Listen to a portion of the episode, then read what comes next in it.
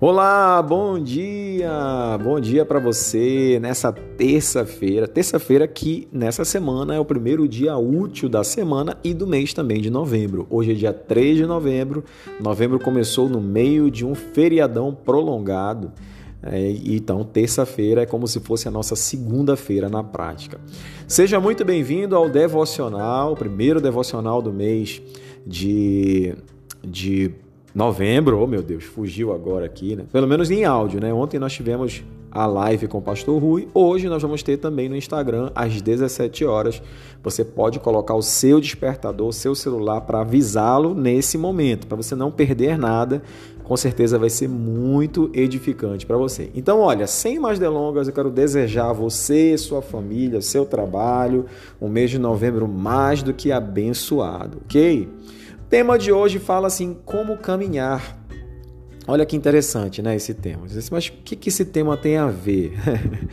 tem tudo a ver. É, esse tema ele fala da história de um casal. É, o casal chamado é Ricardo e Patrícia. Eles foram dar um passeio de bicicleta, esperando voltar para casa totalmente revigorados. Essa é a sensação que nós temos quando você tem o hábito de, de fazer alguma atividade física, correr, pedalar, fazer algum treino funcional. Então, isso libera endorfina, que é o hormônio do prazer.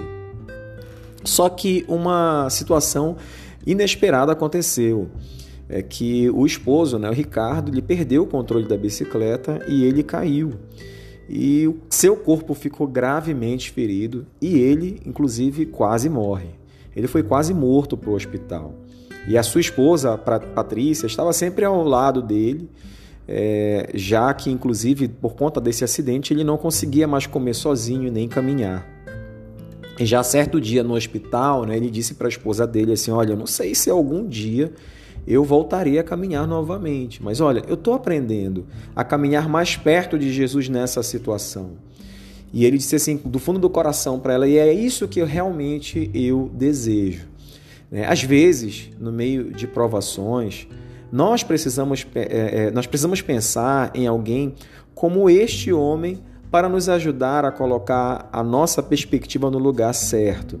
Porque normalmente nós, quando uma situação como essa acontece conosco, nós queremos culpar alguém. E nesse momento nós sempre culpamos a Deus. A gente sempre quer culpar, transferir a culpa para alguém. E nós sempre colocamos a culpa em Deus.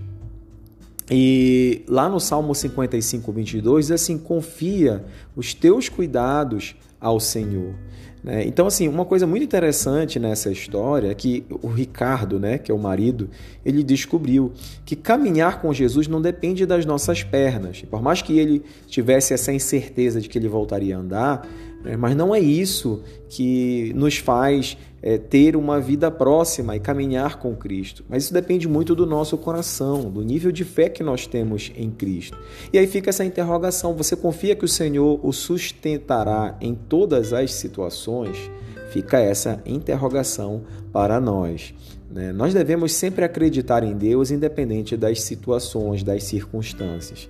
E por mais que as circunstâncias elas mexam com o nosso emocional, que nos, nos, nos trazendo às vezes o sentimento de medo, de derrota, de, de frustração e decepção por algo que tenha acontecido? Nós devemos sempre crer que Deus está conosco em todos os momentos, até mesmo nos momentos difíceis da nossa vida. O importante é que a nossa fé, a nossa convicção, ela deve se manter intacta independente das circunstâncias, ok? Então eu queria desejar para você um mês de bênçãos, uma semana abençoada agora em novembro. E atente para isso. Existem momentos bons e existem momentos difíceis. Os momentos difíceis, eles quando surgirem, lembre-se desse Salmo 55, versículo 22. Nós devemos confiar os nossos cuidados ao Senhor. Confia nele. Faça aquilo que está sobre a sua responsabilidade, né? aquilo que compete a você fazer, faça da melhor forma. O que está além do teu alcance, coloque nas mãos de Deus, porque é assim que a vida ela vai para frente. Um grande abraço para você. Nós nos vemos mais tarde, às 17 horas, hein? No Instagram da Ceia, arroba Ceia Oficial. Um grande abraço. Até lá.